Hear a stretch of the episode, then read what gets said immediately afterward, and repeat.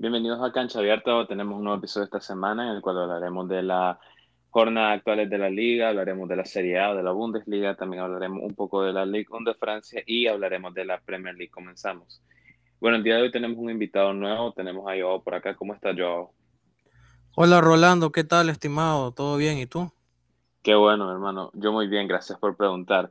Eh, Joao, bueno, vamos a comenzar hablando de la Serie A, ¿verdad? Eh, hablaremos de de algo muy importante, creo yo, para los oyentes, y es el tema de que la Juventus de Cristiano y de Pirlo parece que se va a quedar fuera de Champions. ¿Cómo vemos el panorama del equipo bianconero? Bueno, yo lo miro un panorama muy sombrio. Está bastante difícil que la Juventus clasifique a UEFA Champions League, más no imposible. Está con una diferencia mínima, un punto del Napoli, aunque ya no depende de sí mismo, pues, ya que el Napoli no puede votar más puntos. Si el Napoli gana todos sus partidos y no pierde puntos, lamentablemente el equipo bianconero no va a poder clasificar a Champions. Ahorita está en puesto de Europa League y sería un gran fracaso que no juegue en Champions. Claro, claro, estamos hablando de que pues el proyecto se les quedaría totalmente un proyecto que básicamente en los últimos años ha sido básicamente armarlo un equipo sobre, pues, para que ayuden a Cristiano, ¿verdad? Porque para eso ficharon a Cristiano, para que le hicieran los goles que le hacían falta en esos momentos decisivos de la, de la temporada, más que todo en Champions, porque una liga que ellos básicamente ya tenían dominada, iban por su décimo título consecutivo esta temporada, cosa que tampoco van a lograr conseguir, cosa que no pasó ni pasará. Y, y vemos una Juve que en realidad si vemos por nombre tiene jugadores muy buenos como lo son y son jóvenes, algunos tenemos a Delite, eh, está también está, bueno, tenemos referentes veteranos como Cristiano, Chiellini, Buffon, pero un equipo que en realidad no parece ser un equipo porque tienen un técnico inexperto en Andrea Pirlo, que es su primer año, que lo pone a cargo del primer equipo, y un equipo que en 35 jornadas de liga ha tenido 35 alineaciones diferentes. ¿Cómo ve este factor de que Pirlo, al ser inexperimentado, pero conociendo a varios de la plantilla, porque jugó con muchos de ellos, afectó la toma de decisiones y no pudo montar un once claro para poder jugar durante la temporada. Bueno, como tú lo dices, Pirlo, Andrea Pirlo, yo no discuto su habilidad como jugador. O sea, Pinturiquio era un gran jugadorazo, un total crack, pero ya como entrenador pienso que ha, ha dejado mucho que desear como director técnico, Pirlo lo miro inexperimentado. Creo que apresuraron el proyecto con Pirlo. La salida de Massimiliano Allegri me pareció un poco rara, no la entendí. La Juventus venía de dominar la Serie A, ganaban Copa, ganaban Liga, a nivel local de Italia eran invencibles. Y en Champions League, pues por lo menos avanzaban, pues quedaban octavos, cuartos, semis, inclusive la final en el 2015 fueron subcampeones de Europa y perdieron ante un gran, equipo que fue el Barcelona, ese que ganó triplete. Pero lamentablemente han venido de más a menos estos últimos años. Como tú dijiste, ficharon a la mega estrella Cristiano Ronaldo para ganar la Champions, para ir avanzando lo más que se pudiese. Pero ahora han tenido ese retroceso que quedaron eliminados eh, tan pronto con un Oporto. Pensamos que esa ya iba a ser fácil y pues podemos ver así que la Juventus ha dejado mucho que desear y no sé hacia dónde se avecina el proyecto de Pirlo. Ahorita el Inter fue campeón de la Serie A y rompió la hegemonía que tenía la Juventus. Y ahora que ni siquiera pueden ganar la Serie A y que ni siquiera están en segundo o tercer lugar, puestos de Champions, están en puestos de Europa League. Inclusive tú comentabas que dependiendo del resultado de la Lazio y como sigue el calendario, podían incluso caer más para abajo y peligrar siquiera jugar Europa, jugar Europa League, que sería el premio consolación que tuviesen. Claro, y también ah, algo que mencionaste que es, bien interesante y pues algo que hay que tomar en punto para analizar a este Juventus actual, aparte de la final 2015, también llegan a la 2017 siendo el equipo menos goleado, pero les toca enfrentarse al Madrid, que, que fue campeón tres veces consecutivas y le mete cuatro goles. Sí, se me olvidaba eso, que también fueron subcampeones de Europa en el 2017 y lamentablemente pues no pudieron ganar. Y es lo que te digo, han estado ahí pues llegando, llegando y ahora ya ni siquiera están cerca de eso. Capaz ni siquiera juegan Champions. Exacto. Eh, Creo que un punto clave del tema de la Juve esta temporada eh, fue el factor de que la Juve tiene muchos jugadores veteranos y no tiene mucha juventud para hacer recambios. Si te fijas, el, eje central de la Juve muchas de las veces es de y Chiellini, un Chiellini que en realidad a jugar con equipos rápidos no te funciona mucho, al menos que sea cuerpo a cuerpo, porque Chiellini no tiene para correr ya. Varios de los jugadores no tienen esa velocidad y esa agilidad que tenían antes y se nota en el aspecto defensivo y ofensivo de la Juventus un cristiano que ya no te corre lo mismo que te corría antes y tampoco te está metiendo los goles que te metía hace una o dos, dos tres temporadas. Eh, por ejemplo, en la última con el Madrid y en las primeras dos con la Juve. Todavía se mira un cristiano que te podía meter 20, 20, 30 goles por temporada. No digo que no lo haga, él es líder goleador en la Serie A, pero no significa que porque seas líder goleador, significa que vayas a levantar títulos si tu equipo no deja de recibir goles, que es un factor que no solo a la Juve lo ha afectado esta temporada.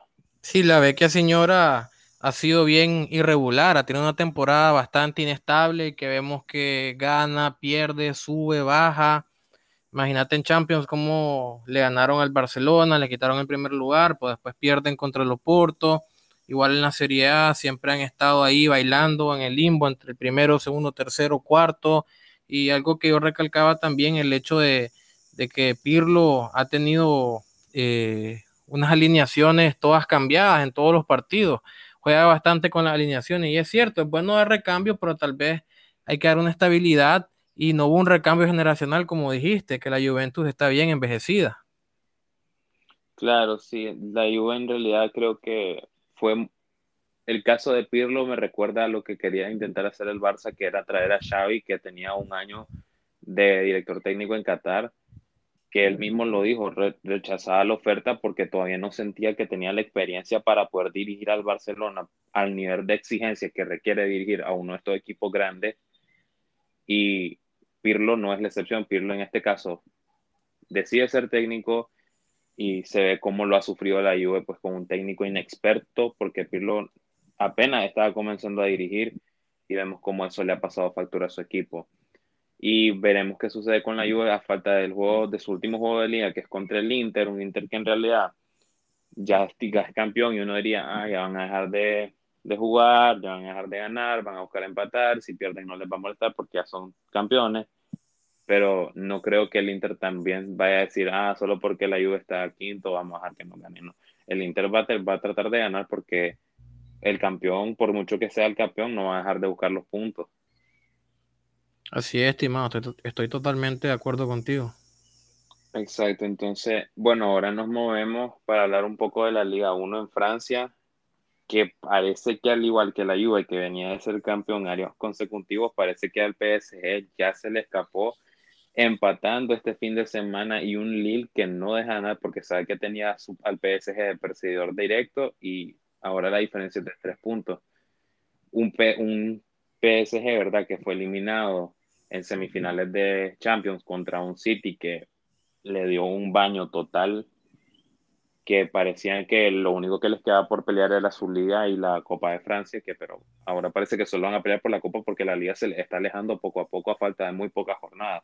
¿Cómo ves vos al equipo parisino sabiendo que tiene tantas estrellas como lo son Di María, Mbappé, Neymar, Draxler, Marquinhos, tienen a Keylor, que fue un porterazo en cuartos de final cuando les tocó contra el Bayern y, parece que en semifinales desapareció totalmente el equipo que venía de jugar partidos muy sólidos en cuartos. ¿Cómo ves vos este cambio que parece que fue constante, un cambio radical durante dos semanas?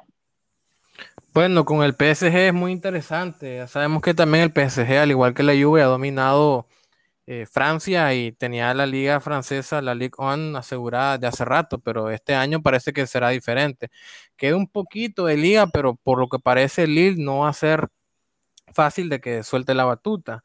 Y con el PSG, pues vemos que lamentablemente es un proyecto adinerado que, que fracasa, pues han invertido bastante, han metido bastante presupuesto y lamentablemente, a pesar de que han comprado bastantes estrellas, han armado un equipo plagado de superestrellas, no han podido llegar a esa espinita que es la Champions. Claro, el año pasado fueron tremendos, pues llegaron a la final y fueron subcampeones de Europa. pero quitando eso, ha sido un equipo, quitando eso, ha, habido temporadas de que han quedado en menos. Ahorita pues eliminaron al Bayern de visitante, pero pasaron pues mérito para ellos y ahora contra el Manchester City de, Guardiola pues no pudieron, quedaron eliminados y fue un cambio totalmente radical, como dijiste, en cuartos de final se vieron un equipo muy sólido, compacto contra el campeón defensor que, que es el Bayern y que ahora que van contra, que fueron contra el Manchester City, un equipo totalmente irreconocible, tanto en la ida como en la vuelta. Y lamentablemente el PSG te enseña de que en el fútbol no todo es dinero y no todo es estrella. Hay un planteamiento de equipo, hay una estabilidad, eh, está la directiva. Hemos visto también que el PSG ha cambiado técnicos. Eh, yo espero que Pochettino se quede esta temporada, pero si no ganan la, la League On, que es lo más fácil, quién sabe si suenen tambores de guerra para moverlo también y lamentablemente el PSG pues también está en un estado inestable, diría ahorita. Claro, y después de esta eliminación, bueno, así como decís vos, uno nunca sabe si van a correr a Pochettino o no. ¿Cómo ves vos? Porque esto es algo que se habla mucho en realidad ahorita en el mundo del fútbol, que es la salida, ya no de Neymar, la salida de Mbappé. ¿Cómo ves vos la, cómo va a afectar esta, esto que acaba de sucederle a este equipo, un Mbappé que no pudo jugar la vuelta por molestias, ¿verdad? un Pochettino que no lo quiso arriesgar y que ya no van a jugar final de Champions y ahora básicamente pelean Liga y Copa. ¿Cómo ves vos el panorama de Mbappé para salir del PSG esta temporada? Bueno, Neymar lo renovaron hasta 2025, pero lo de Mbappé pues está en el limbo. Inclusive dicen que lo miran más fuera que adentro del, del PSG.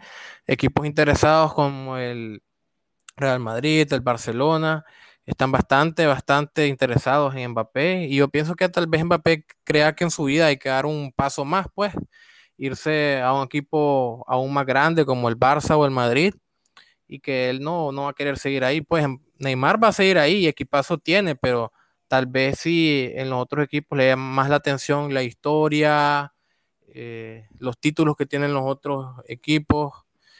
Puede ser de que Mbappé se vaya, la verdad, así como Haaland, que son los dos jóvenes llamados a tomar la batuta de Cristiano Ronaldo y Lionel Messi, pienso que Mbappé está pensando bastante su salida de, París. Claro, veremos qué sucede en el mercado. Creo que en realidad el, el por así decirlo, el más aventado a fichar a Mbappé eh, son los blancos, ¿verdad? Un florentino que, que en su entrevista hace ya un par de semanas en el chiringuito dijo, tranquilo, que y hasta él mismo afirmó que necesita un cambio y eso pues lo podemos hablar más adelante ya hablando de la situación del Madrid cuando hablemos de la, de la Liga Santander. Pero yo así como decir, yo creo que el, el PSG la tiene ahora un poco complicada porque depende de que de que el Lille pierda su juego, ellos ganen y, y, que pierdan, bueno, que en realidad dependen del Lille únicamente para ellos poder ganar la Liga, dependen de ellos mismos asegurarse de que los resultados que vienen son positivos dado caso de que el Lille no pierda ni, esta jornada ni la que viene, ya el Lille es campeón. Y con eso nos movemos a la Liga Santander, una Liga Santander que acaba de comenzar su jornada número 36 hoy con el Barça Levante, un Barça que, que parece que en el tramo final de la temporada, como muchos equipos, se les han cansado las piernas y han decidido no, no continuar, ¿verdad? ¿Cómo, ¿Cómo viste vos el partido? ¿Cuáles fueron tus observaciones de, la, de, todo, de todos los aspectos, tanto defensa, mediocampo y defensiva del equipo culé, que, básicamente parece que hoy le, dio adiós, le dijo adiós a la liga? Sí, pude ver el partido y me pareció un partido raro porque el Barcelona comenzó ganando 2-0 en medio tiempo, tenía el partido bajo control y después en cuestión de minutos se lo empataron, goles con diferencia de 3, 4 minutos muy cerca del Levante Después inclusive el Barcelona se fue arriba a 3-2 y los últimos 10 minutos también le, volvió a empatar el Levante, 3-3. Yo diría que la defensa del Barcelona está bastante inestable. Todo el mundo le está echando goles. El mismo Busquets, si no me equivoco, estaba eh, recalcando ese error de que todos le, hacen goles, están entrando goles por doquier. Eh, la ofensiva, pues Messi siempre respondiendo. Griezmann ha venido a la alta, ha ido mejorando. Pero lamentablemente esa transición defensa, eh, mediocampo, mediocampo ofensiva está bastante alterada. Yo no entendí los, los cambios del DT hoy de Coman. No sé qué pensó, qué pasó por su cabeza para hacer esos cambios, que yo pienso que fue el punto de declive para el equipo, porque eso fue lo que dio esta inestabilidad al equipo. La defensa, pues ya sabemos, ha sido el talón de Aquiles de Barcelona toda esta temporada, pero lamentablemente yo creo que con este empate casi que rinden la liga.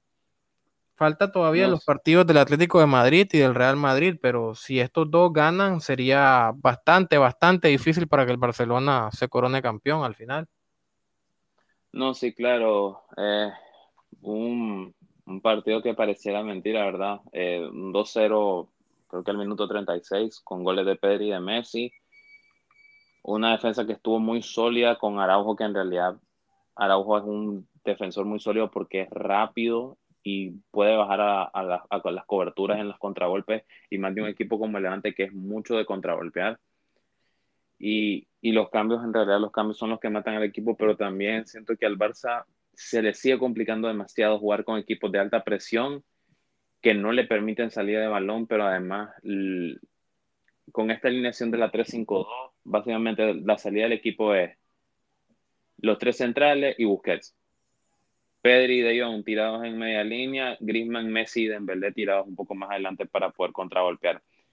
Y los goles así fueron, o sea, unos errores defensivos totalmente, un cambio en el que yo tampoco no me explico por qué meter a un central, sacar a un central y meter a alguien que en realidad cuando te juega en la defensa era lateral derecho y ahora que ya tiene esos espacios cubiertos, juega en medio campo, que es Sergi Roberto, que Errores garrafales en la salida. Que son errores en la salida, en, la, en el primer gol, pues ya un poco más debatible. El, jugador de Levante le gana la marca y Ter era muy complicado. Era un, un, cabezazo muy fuerte, muy rápido y era un poco complicado detenerlo. Si en el segundo gol no hay salida bien de balón, Sergi es el que tiene la bola, se la Busi, Busi la pasa, pierde el balón y le gana otra vez la marca el defensor a Sergi Roberto, se hace una pared con con el otro delantero del Levante y marca una volea pues, espectacular que no le voy a quitar el gol porque fue un gol muy bueno, muy, muy bueno. Ter ahí no podía hacer nada tampoco. Y, y, el tercer gol que fue otro error por otro cambio, que en este caso es Dest, no puede ganarle la partida cuerpo a cuerpo a, a Toño, que es el lateral izquierdo del el, pues ni volante, extremo izquierdo del Levante, se resbala cuando frena Después en, en, en la barrida toca el balón, Mingueza se queda viendo el, el balón pasar enfrente de él, no va, no va a tratar de cerrarlo.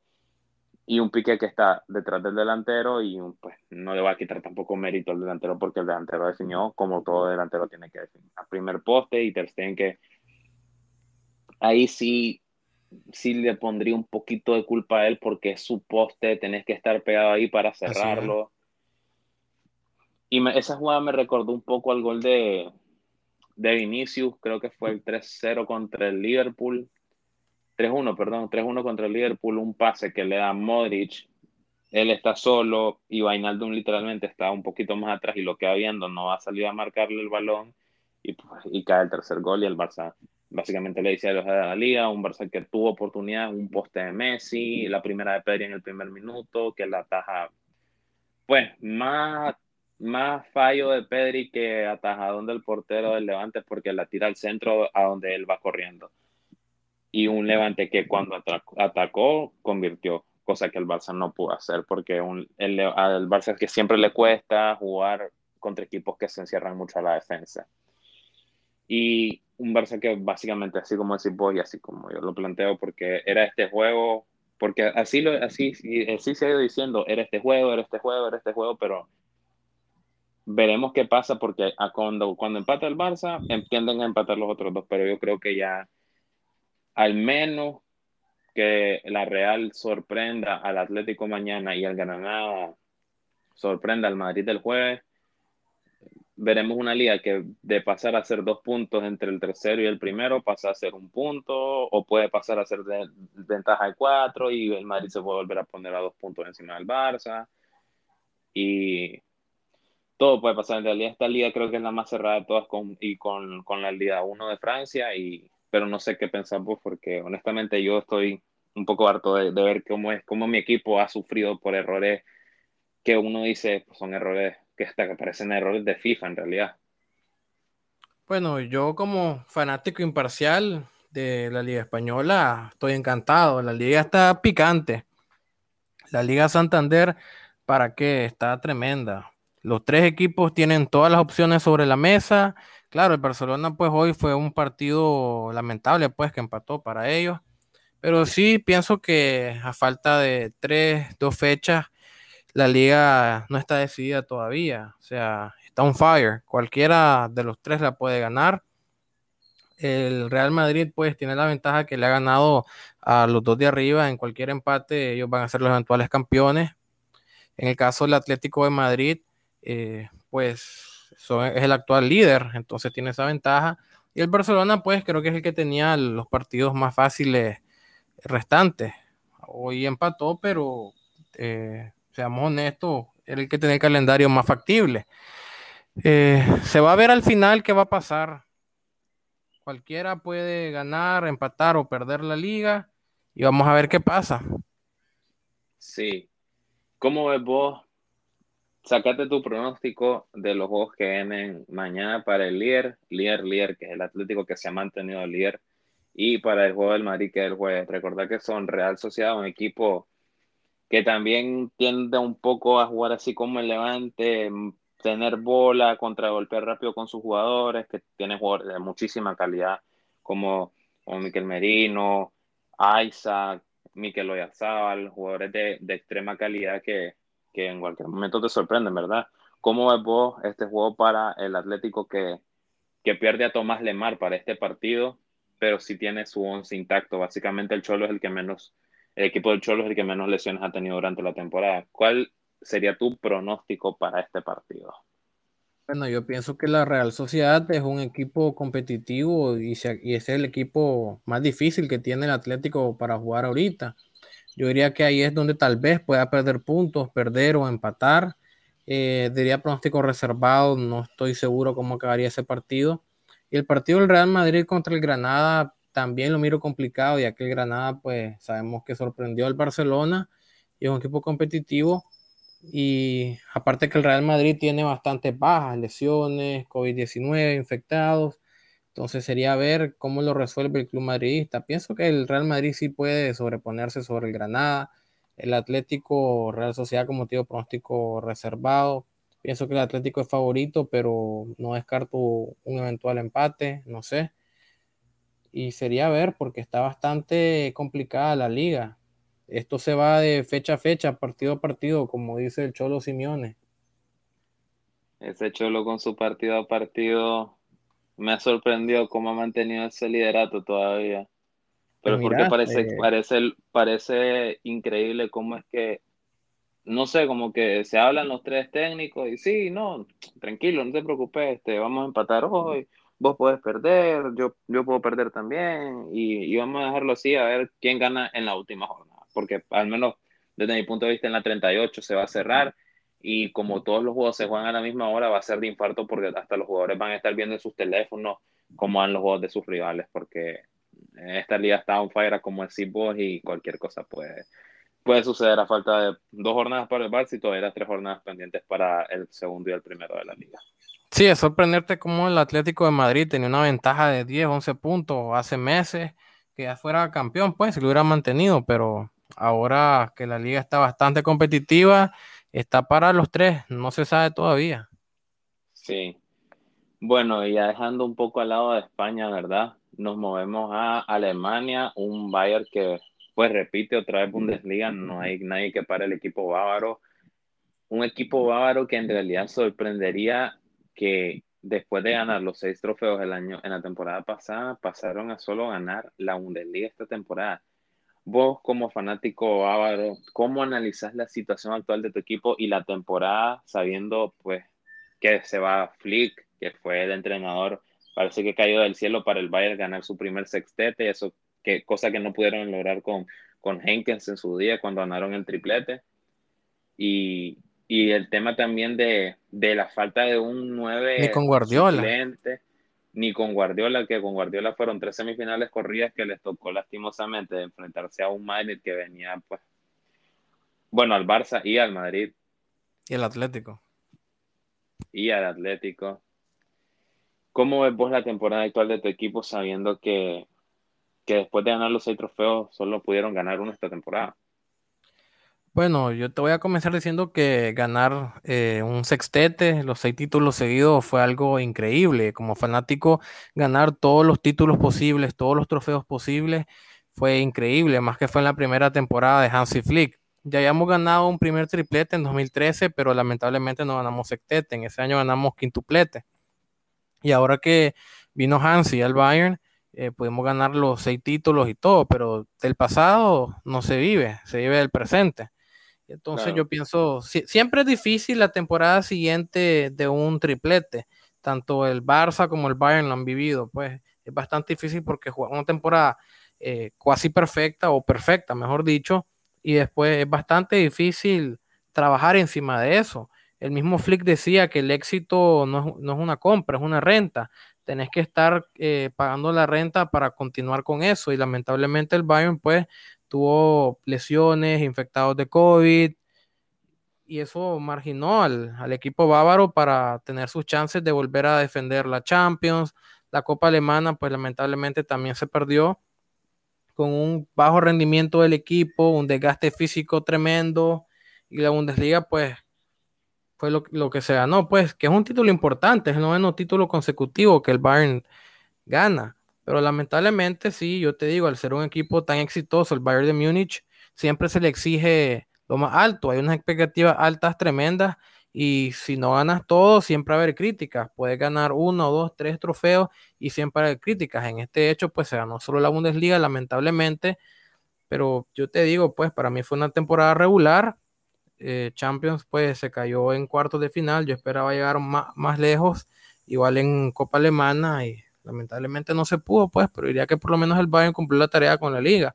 Y ahora toca eh, trabajar con Nagelsmann, el nuevo entrenador joven, con futuro prometedor, el alemán, y fichar. Es clave los fichajes. Hay que comprar, hay que comprar, hay que gastar y hacer unos fichajes eh, con mentalidad en las posiciones que tenés que llenar y o las que tenés que reforzar. Hay que tener un equipo competitivo para sobrellevar toda la temporada prever lesiones, infectados del COVID, todavía estamos con la pandemia actualmente, y tratar de nivelar el equipo y moderarse, pues una alternabilidad moderada, diría yo, para el equipo, pues estar alternando y mejorar las áreas en las que hay que mejorar.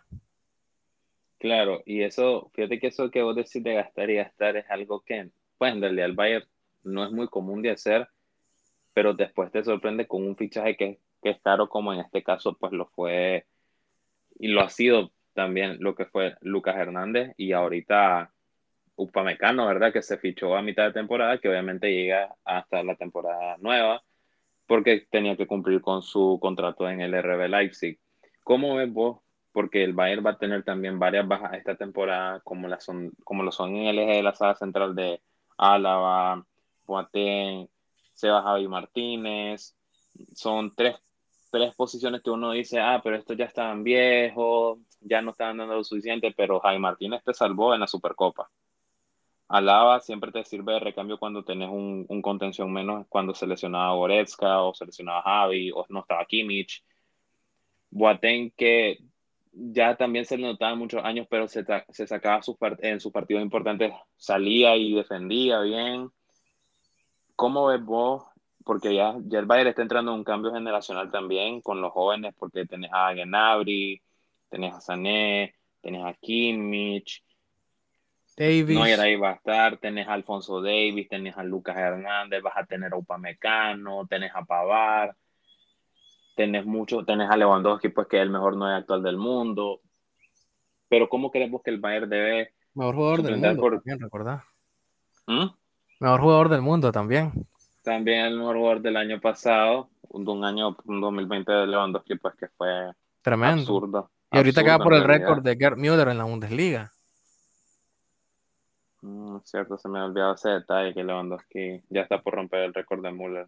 Si es que es una máquina de goles, es una máquina de goles. es. es tremendo.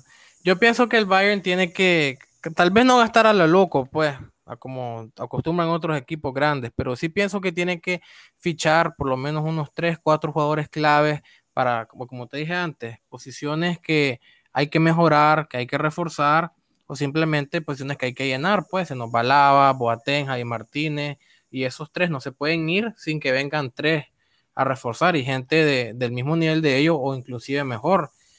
Y los fichajes es clave y eso era una de las quejas que tenía Flick, que no le habían reforzado muy bien el equipo, a diferencia de la temporada pasada del histórico Sextete, había banca profunda, había una banca muy buena. No, y eso en realidad se notó muchísimo porque el Bayern la temporada pasada tenía a Teo Alcántara, Coutinho, Perisic. Eh, bueno, eso eran tres cambios que te servían un montón, te funcionaban muchísimo. Todavía no había llegado Sané, eh, pues, pero Sané, no sé, tal vez a mi perspectiva, Sané todavía no. Sané ha dejado mucho que deber, ¿para qué? Sí, no ha terminado de agarrar ritmo. Este, pero en realidad el Bayern la temporada pasada fue algo espectacular y además los partidos post pandemia del Bayern fueron increíbles porque ellos se les nota que nunca dejaron de trabajar y pues ya, ya, ya venían con la mentalidad de Flick, ya sabían cómo iban a jugar y ya tenían establecido un plan de juego para cada partido, ¿verdad? Sí, un tremendo trabajo físico, ¿para qué?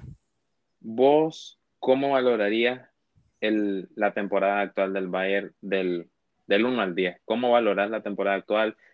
Ojo que no me refiero solo al tema de ganar títulos, sino que también me refiero al manejo de la plantilla, cómo supieron acoplarse a las diferentes situaciones porque tuvieron muchas lesiones como la de Tolizo, que pues ya no jugó casi lo que, lo que quedó de temporada final. Lewandowski que estuvo fuera en los partidos claves de Champions. ¿Cómo vos crees que, se, que hubo ese manejo, un manejo, fue un manejo muy bueno, un manejo decente? ¿Cómo, ¿Cómo lo ves vos siendo fanático del Bayern? Bueno, del 1 al 10 yo le daría un 7. Pasar de un 10 a un 7, te digo. Y me quedo en 7 porque ganaron la Bundesliga, pero lamentablemente hubo bastantes problemas extra cancha. A Flick, a Hansi Flick, no le puedo reclamar nada al DT porque él hizo lo, que él hizo lo que pudo con lo que tenía, pues con el plantel que tenía. Y lamentablemente, pues se lesionaron jugadores, infectaron otros jugadores. También pienso que los jugadores dieron lo que pudieron, pues no les podía exigir más. La fanaticada bávara no les podía exigir más. Ellos dieron todo lo que pudieron, pero pues, como te digo, tenían bastantes eh, faltas que lastimosamente demacraron al equipo y diría más que culpa a la directiva que no hizo buenos y más fichajes, no le hicieron caso a Hansi Flick. Y más que todo eso, aparte otras cosas, tal vez si acaso algo de los jugadores era el rendimiento bajo, pero que eh, cuando tenían rendimiento bajo o inestable era debido a la, a la, fatiga. Y no puedo recriminarle nada a los jugadores, sinceramente. Está bien. Y ¿Cómo ves vos? Pues obviamente lo de Nagelsmann, vamos a ver qué tal, porque pues él tiene un planteamiento táctico totalmente distinto y se nota cómo juega el RB Leipzig, ¿verdad? Un equipo que contragolpea mucho. No es mucho de presionar arriba, sino que es esperar un poco, robar balón, correr, cosa totalmente distinta a lo que es el Bayern. ¿Cómo crees vos que va? ¿Vos crees que el Bayern va a cambiar? Porque obviamente se puede cambiar de, de estilo de juego. Cada técnico tiene un estilo distinto ¿Vos crees que el estilo de Nagelsmann, que es un estilo más de, que es casi que un similar a Guardiola, de tocar mucho, tocar rápido y correr, o crees que va a seguir con el mismo planteamiento que tenía Flick ahorita, presión sumamente alta y golpear y golpear y golpear y golpear y después defender muy bien y después volver a correr? En el caso del Bayern es un caso bastante interesante, fíjate, porque el Bayern, cada entrenador que ha tenido el Bayern ha dejado su huella implantada en el equipo. Eh, con Luis Van Gaal, con Heinkes, con Guardiola, con Flick. Ha sido interesante porque cada uno ha dejado algo importante en el equipo y que el equipo a veces miras que el Bayern juega plurifuncional de muchas maneras. Puedes ver cómo el Bayern tiene posesión, tiene toque de los tiempos de Guardiola, eh, contragolpea bien de los tiempos de Heinkes. También, pues, eh, jugadores plurifuncionales que juegan en bastante áreas que Bangal descubrió bastantes jugadores buenos como Müller, eh, como Tony Cross, que ya no está, pues lamentablemente, como Lam, pero eso, ese toque, esa posesión de la era de, de Bangal y de Guardiola se mantiene. Y Flick, pues, que vino a ser como que una combinación de todo esto, aparte de la presión altísima que hace Flick, que es una presión que agobia al rival. Yo pienso que Nagelsmann puede eh, incluir ahí su, su toque. Claro, él está en libertad de cambiar el estilo de juego, pero usualmente en Bavaria se respeta el estilo de juego actual con el que juega el equipo y pienso que Nagelsmann va a mejorarlo o darle un toque personal de lo que a él le parezca idóneo para el campeón alemán. Correcto, sí. Ahora pues vamos a ver qué tal va la temporada que viene, porque pues ya falta un par de jornadas. Eh, habrá que esperar a agosto para reanudar de nuevo las ligas. Y por último, pues nos vamos a mover a Inglaterra, ¿verdad? Eh, una liga que hoy también se definió por el partido pendiente que tenía United eh, contra el Leicester un Leicester que le gana 2-1 en Old Trafford y que con eso ya el City es campeón nuevamente de la Premier League. Una Premier League que ya la tenían mm, ganada de hace rato, por así decirlo, solo les faltaba ese, ese, ese partido que perdiera el United para asegurar el título, ¿verdad? Un City que se encuentra en final de Champions, que viene de perder contra el Chelsea, no una, dos veces en semifinales de FA Cup y ahorita en Liga. ¿Cómo ves vos este City que a Guardiola lo ha, trabajado tanto y ha tenido tantos jugadores, ¿cómo ves vos a este City contra un Chelsea de Tuchel, que es un Chelsea totalmente renovado, de que sacaron a Lampard, un Chelsea que corre, que contravolvea muy bien, que tiene recuperación en el medio con jugadores como Kanté y Jorginho. ¿Cómo ves vos esa final que se va a disputar en un par de semanas? Eh, se debe decidirse por el tema de que los jugadores no pueden viajar a, a Turquía cómo es esa final, cómo crees vos que se va a plantear los equipos y quién crees vos que va a ser el ganador de esta edición de la UEFA Champions League. Para mí que es una final increíble. Ambos equipos merecidamente están ahí. Ambos equipos tienen la calidad para estar en la final. El Manchester City de Guardiola ya venía tocando puertas para llegar a la final desde hace tiempo. Primera final, pero muy merecida. Y el Chelsea de Tuchel, pues, dio un cambio radical, un giro de, 360 grados, porque podemos ver que cuando estaba Lampard, el equipo era bastante inestable, bastante irregular, pero ahora vemos que tiene una solidez defensiva bárbara, contragolpea muy bien.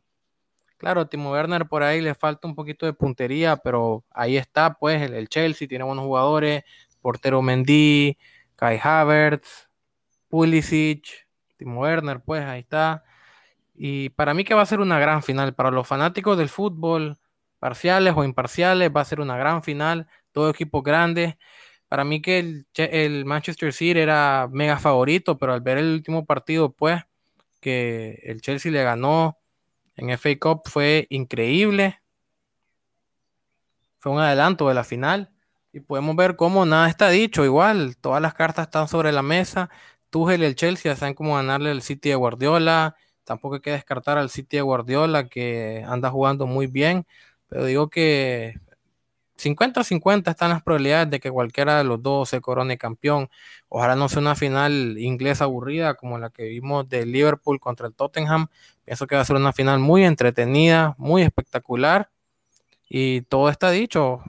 Cualquier equipo lo puede ganar. Sí, la verdad es que yo creo que, así como vos la final de Liverpool-Tottenham, que fue Gol de Salah en el minuto 5, creo, y después no pasó nada más. Pero estamos hablando de dos equipos totalmente distintos, un, un City y un Chelsea que son muy, muy, tienen esa tendencia de gol, de gol, de, meter gol y meter gol y meter gol.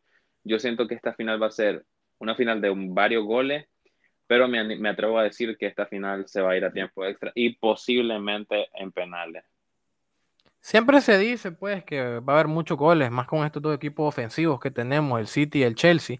Pero recordad que a veces las finales terminan con márgenes bastante cerrados, bastante con pocos goles. Pero vamos a ver, a como puedan ver muchos goles, pueden haber pocos, pueden irse a prórroga, tiempos extra, penales.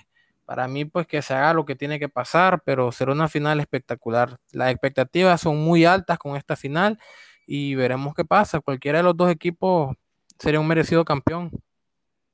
Aparte que sería una batalla táctica, táctica tremenda.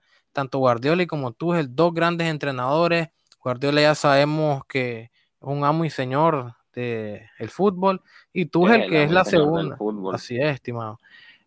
Tuchel dos años seguidos que lleva a dos equipos diferentes a la final de Champions, a ver si la segunda se le da.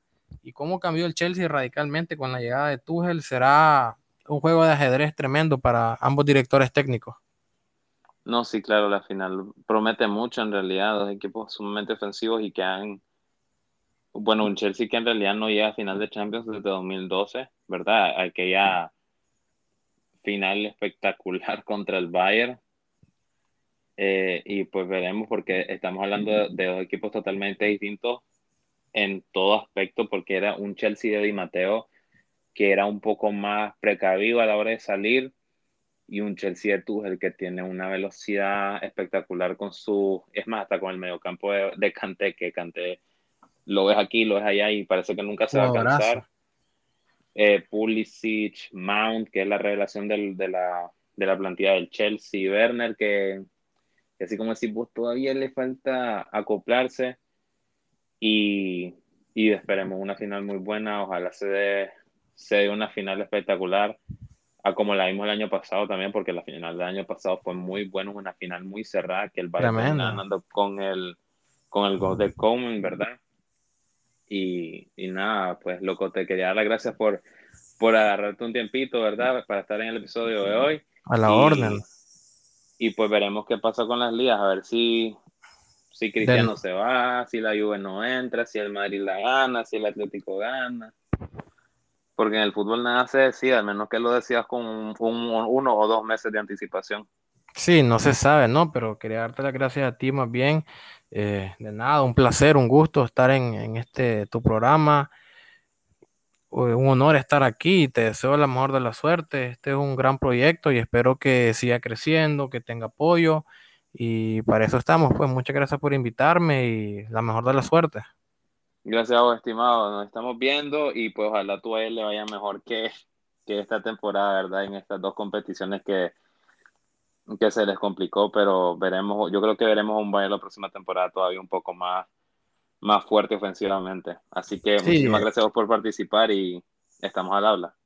Saludos a ti también. Yo espero lo mismo, que el Barcelona pueda recomponerse y vuelva a ser un equipo competitivo. Y así esperamos que el Bayern vuelva a ganar otro sectete la próxima temporada. Veremos, pero veremos, todo puede pasar en este deporte. Un fuerte abrazo, Rolando. Igual, un fuerte abrazo, hermano, cuídate.